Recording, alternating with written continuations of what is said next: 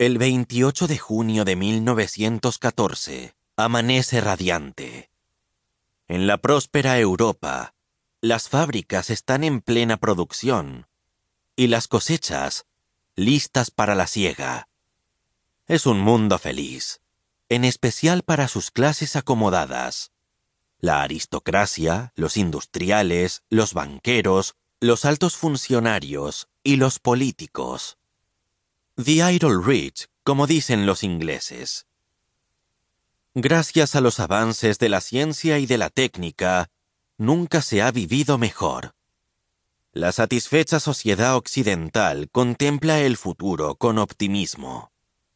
Es la Belle Époque, especialmente bella para los pudientes.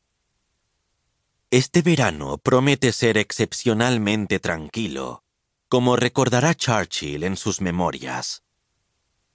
Han comenzado las vacaciones. Los gobiernos se dispersan, los parlamentos cierran, los balnearios y los casinos de ruleta abren. Para los políticos es tiempo de relajarse y disfrutar, de mirarse al espejo, meter la barriga y pensar aprobadoramente. Mira a dónde has llegado. Parlamentario, ministro, diputado, jefe de partido, general del ejército. Eres estupendo. Un sueldazo y una posición. En París, el presidente Poincaré acude al hipódromo para asistir al Grand Prix, el acontecimiento social que precede a la dispersión de aristócratas y banqueros, generales y diplomáticos hacia las villas y playas de la Costa Azul, la Toscana y otros lugares de esparcimiento. En Berlín, los funcionarios subalternos meriendan con las familias sobre el césped del Tiergarten. La aristocracia ha marchado ya a sus lugares de veraneo.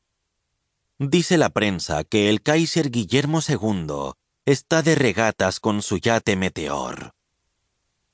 En Viena, la rutilante capital del imperio austrohúngaro, las cervecerías han instalado sus veladores en la plaza de San Esteban. La gente toma el sol en los parques o hace cola frente a las góndolas de la noria gigante del Prater. Hace días que banqueros y aristócratas se trasladaron a sus residencias campestres después de que el anciano emperador Francisco José partiera a su residencia de verano, la Kaiser Villa, en la ciudad balneario Bad Ischl, a orillas del Traun, donde espera dedicarse a sus dos aficiones favoritas, disparar sobre los ciervos del parque y cortejar a su amante, la antigua actriz Katharina Schratt. Como la austríaca, cada familia real europea tiene su residencia de verano. La inglesa marchó hace días al castillo de Balmoral, en Escocia. La rusa dejó San Petersburgo para trasladarse al palacio de Montplaisir, en Peterhof.